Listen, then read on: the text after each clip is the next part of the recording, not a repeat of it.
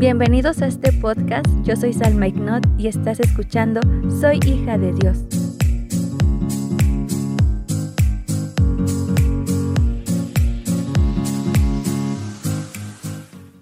Hola amigos, ¿cómo están? Espero que muy muy bien. Les doy la bienvenida a este nuevo episodio. Para los que no me conocen, yo soy Salma Ignot y me alegra mucho que me estén acompañando una vez más. Como habrán visto en el título del episodio, yo necesito ser un adorador. ¿Y por qué? ¿Por qué necesito ser un adorador? Bueno, quiero invitarte a leer Juan 4:23 que dice lo siguiente, mas la hora viene y ahora es cuando los verdaderos adoradores adorarán al Padre en espíritu y en verdad, porque también el Padre tales adoradores busca que le adoren. Hubo un tiempo cuando yo iba a la universidad que uno de mis maestros me decía que cómo era posible que Dios, bueno, él acaba de aclarar que él era ateo, pero él decía que cómo era posible que Dios em, necesitara adoración si él tenía todo. Y el Señor no necesita adoración de todos, como lo vemos aquí. Y bueno, en general no necesita adoración porque tal cual como Él lo dijo, Él es Dios y lo tiene todo. Pero, pero, cabe aclarar que el Señor nos ha compartido de todo, ¿no? Nos ha compartido de su salvación, envió a su Hijo por nosotros para que nosotros fuéramos rescatados de la maldición del pecado. Y entonces cuando nosotros hemos sido rescatados, ¿cómo no adorar al Señor? ¿Cómo no exaltarle? Si luego cuando vemos a una persona, cuando vemos a alguien muy letrado y nos admiramos de esa persona y aún le decimos, wow, ¿cómo has logrado esto? ¿Cómo es que tienes tantos títulos este, académicos? ¿O cómo es que tienes tantas propiedades? Cosas así y ya le estamos dando cierta admiración diciendo, ay, ¿cómo lo lograste? Y nos admiramos de eso ¿Y cómo no nos vamos a admirar del creador del mundo, del creador del universo, del creador de cada uno de nosotros? Y yo creo que es una respuesta de gratitud hacia Dios. Es una respuesta de decir, Señor, gracias porque me rescataste, tú siendo tan maravilloso, siendo tú tan extraordinario, te fijaste en mí que yo no tengo nada, yo no soy nada, al contrario, toda mi vida está llena de pecado, está llena de iniquidad, de cosas que pues no tengo nada de qué enorgullecerme y por eso le adoramos, por eso le exaltamos. Busqué la definición de adorar y dice que es rendir culto a la persona que se considera divina. Otra definición es amar mucho, amar mucho. Y eso es lo que hacemos, amar a alguien que consideramos divino. Y es que no es que lo consideremos, Él es divino, Él es asombroso, Él es magnífico, Él es todopoderoso. O sea, no, nuestras palabras no pueden describir a nuestro Dios. Y es que nuevamente leyendo dice, mas la hora viene y ahora es mas la hora viene y ahora es cuando los verdaderos adoradores adorarán. Dice, mas la hora viene y ahora es. ¿Por qué dice esto?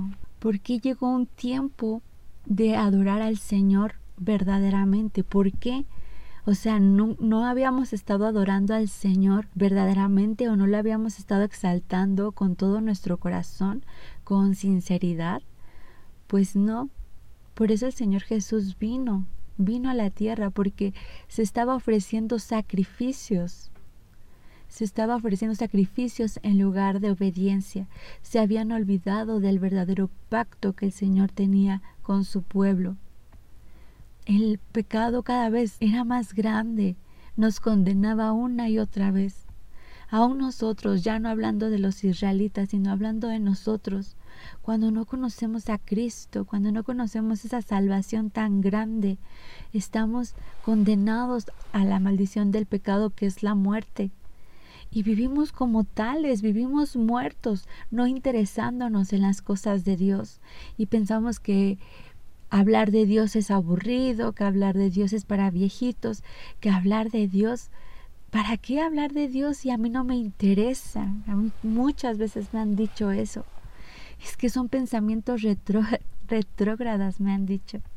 Y yo cuando experimento la presencia de Dios, me doy cuenta que es lo más avanzado que he podido experimentar, lo más civilizado, lo más entendido, lo más coherente, el estar en la presencia del Señor, lo más racional. Verdaderamente veo que estar en la presencia de Dios es el lugar preferido de mi espíritu.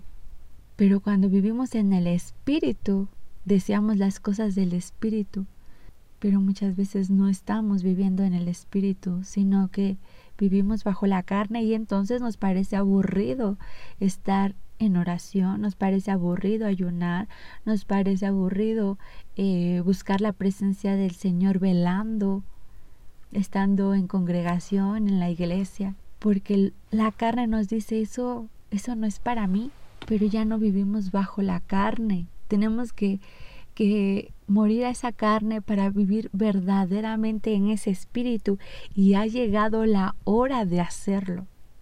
Jesús dijo, mas la hora viene y ahora es. O sea, es hoy. Hoy. Dice, cuando los verdaderos adoradores adorarán al Padre. Dice, cuando los verdaderos adoradores, todo el mundo, toda la humanidad en general, no son esos verdaderos adoradores, es un grupo exclusivo. Es aquel grupo que está dispuesto a amar al Señor mucho, que está dispuesto a amar al Señor muriendo a su carne, muriendo a sus propios deseos. Esos son los que verdaderamente adorarán al Padre. Esto no es para todos. Esto es como una sección VIP. Y yo quiero pertenecer a esa sección. Y no se refiere a estar cantando cantos de adoración, y que pongas tu YouTube y pongas eh, adoración de los cantantes, ¿no? Los hermanos que, que han sacado a, la, adoraciones, ¿no? Cantos de adoración muy bonitas. Y yo no digo que esté mal, pero aquí en la definición no habla de eso, dice rendir culto a la persona que se considera divina, dice amar mucho, rendir culto, veneración, admiración, vivir en integridad por amor a ese Dios que consideramos divino, a Jehová de los ejércitos, al Dios de Abraham, de Isaac y de Jacob. Dice, mas la hora viene y ahora es, cuando los verdaderos adoradores adorarán al Padre en espíritu y en verdad, porque también el Padre tales adoradores busca que le adoren. Él no busca que le adore todo el mundo, el ateo si no quiere adorarle, que no le adore. La persona que no quiere adorar al Señor, que no le adore. Pero si tú vives en el Espíritu, adora al Padre en espíritu y en verdad. Parece redundante, pero tuviste que tener un, un, encuentro con Jesús, creer en el sacrificio de Jesús y desde ese momento tu espíritu se vivifica y entonces adoras al Padre en espíritu. Pero además, o sea, no eso no es suficiente, sino que dice que en verdad no hay hipocresía, no hay mentira, no hay queja para adorar al Padre, sino que se hace en verdad, con total intención, en concentración a Dios no distraído en cualquier cosa, sino que estás concentrado en adorar a Dios. ¿Han visto los videos de los bebecitos que ven a su mamá con un enamoramiento tal que wow, te derrites de tanta ternura que emiten? Y ven a su mamá y la admiran y le sonríen. Bueno, pues así, más o menos así deberíamos estar nosotros enamorados de Dios admirando su belleza, admirando su perfección, su santidad, admirando lo que Él es. ¿Y cómo vamos a saber cómo es Él? Buscándole, buscándole. Uno no conoce a alguien y se enamora de alguien solo por simple vista, se necesita conocer y, Dios quiere que te enamores de Él, que le adoremos en espíritu y en verdad, genuinamente, no por todo lo que ya nos ha dado, que bueno, gracias a Dios por eso, pero Él es más que todas esas cosas que nos da. Él tiene tantas cualidades que yo no, yo no he acabado de conocerlo.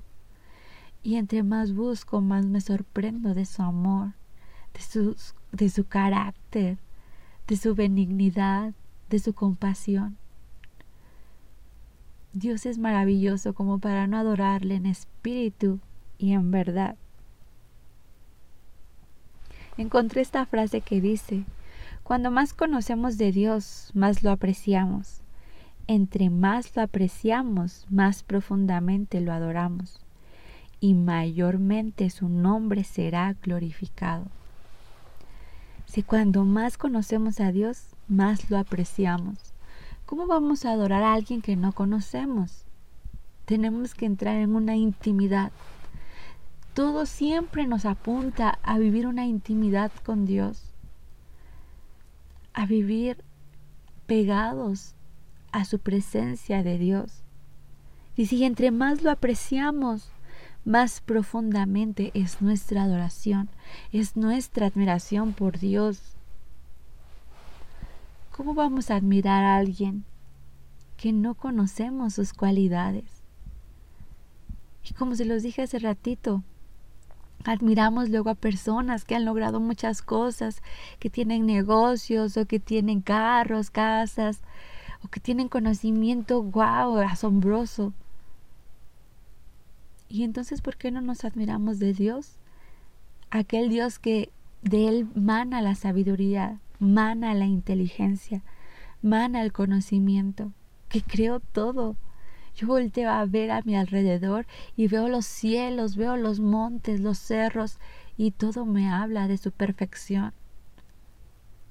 Más hablan ellos de Dios que lo que yo hago. Me falta mucho para poder hablar de ese Dios tan maravilloso.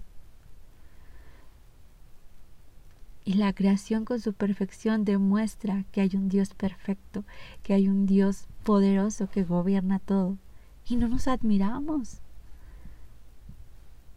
Pero dice, cuanto más conocemos de Dios, más lo apreciamos.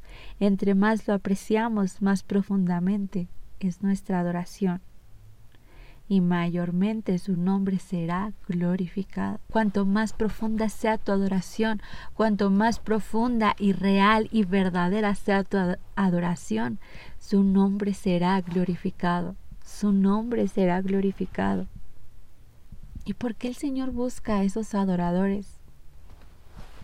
¿Se acuerdan del primer y gran mandamiento? Lo que dice en Marcos 12:30, que dice, y amarás al Señor tu Dios con todo tu corazón y con toda tu alma y con toda tu mente y con todas tus fuerzas. Este es el principal mandamiento. Aquí les va este secreto. Esta es la verdadera adoración. Amar al Señor con todo tu corazón, con toda tu alma, con toda tu mente y con todas tus fuerzas. Con todo tu corazón, con toda tu alma, con toda tu mente y con todas tus fuerzas. ¿Se acuerdan que la definición de adorar es amar mucho? Pero amar no es un sentimiento, es una decisión de amar al Señor, de respetar al Señor con todo el corazón, con toda la mente. Con todo el corazón se refiere con todas tus emociones, con todo lo que sientes. Y después te vuelve a decir y con toda tu alma, por si te queda duda. Y con toda tu mente, tus pensamientos son Jesús, tus pensamientos son Dios, con todas tus fuerzas. Y una de las cosas durante muchos años es que yo sí le he pedido al Señor eso en mi vida. Señor, que no me cueste levantar las manos, que si voy a aplaudir, lo aplauda bien, no débilmente, no como si estuviera desganada, si voy a danzar lo mismo, aun si voy a hablar de la misma manera, que lo haga enteramente, decentemente, no así como que muy desganada, como si no quisiera hablar, como si no quisiera aplaudir, porque entonces no estoy amando al Señor con todas mis fuerzas. Hubo una ocasión en una de las reuniones que tenemos aquí en la iglesia que yo llegué, era un jueves y normalmente los jueves llego un poco tarde porque el servicio empieza a las seis y, y yo salgo del trabajo a las seis. Entonces llegó más o menos 6.20, seis y media. Y de verdad yo me bajé del carro y fui hacia, hacia la iglesia. Y se sentía, o sea, todavía yo no entraba a la iglesia y se sentía el Espíritu Santo. Y entro y los hermanos no estaban en esa intimidad con Dios. Parecía que, que no estaban sintiendo la presencia de Dios y parece que algo se apoderó de mí, me entró un celo y paré la música y les dije, no hermanos, vamos a adorar al Señor como Él se merece, como si quisieran que el Señor los escuchara, porque parecía que su adoración no llegaba ni al techo. Y yo digo, muchas veces somos así y no solo cuando cantamos, no solo cuando estamos este, ahí en oración, hincados en la iglesia sino que cuando estamos en el trabajo, cuando estamos eh, en el camino, nuestros pensamientos se divagan, se van y no estamos adorando al Señor con toda nuestra mente. Pero al menos intentémoslo. Pidamos al Espíritu Santo que nos enseñe a adorar en espíritu y en verdad. Ese espíritu que vivifica, ese espíritu que da vida, lo necesitamos al Espíritu Santo para que nos enseñe, porque nosotros somos torpes. Pero si el Señor está buscando a ese grupo exclusivo de adoradores que le adoren en espíritu y en verdad, yo quiero ser uno de ellos, pero no lo voy a poder ser con mi carnalidad, con mi pecado, con lo que me condena. Tengo, tengo la necesidad del Espíritu Santo para que me capacite para ser de ese grupo exclusivo. Y si tú quieres serlo, yo también te invito a que día con día busques al Espíritu Santo, le pidas que te enseñe a ser un adorador en espíritu y en verdad.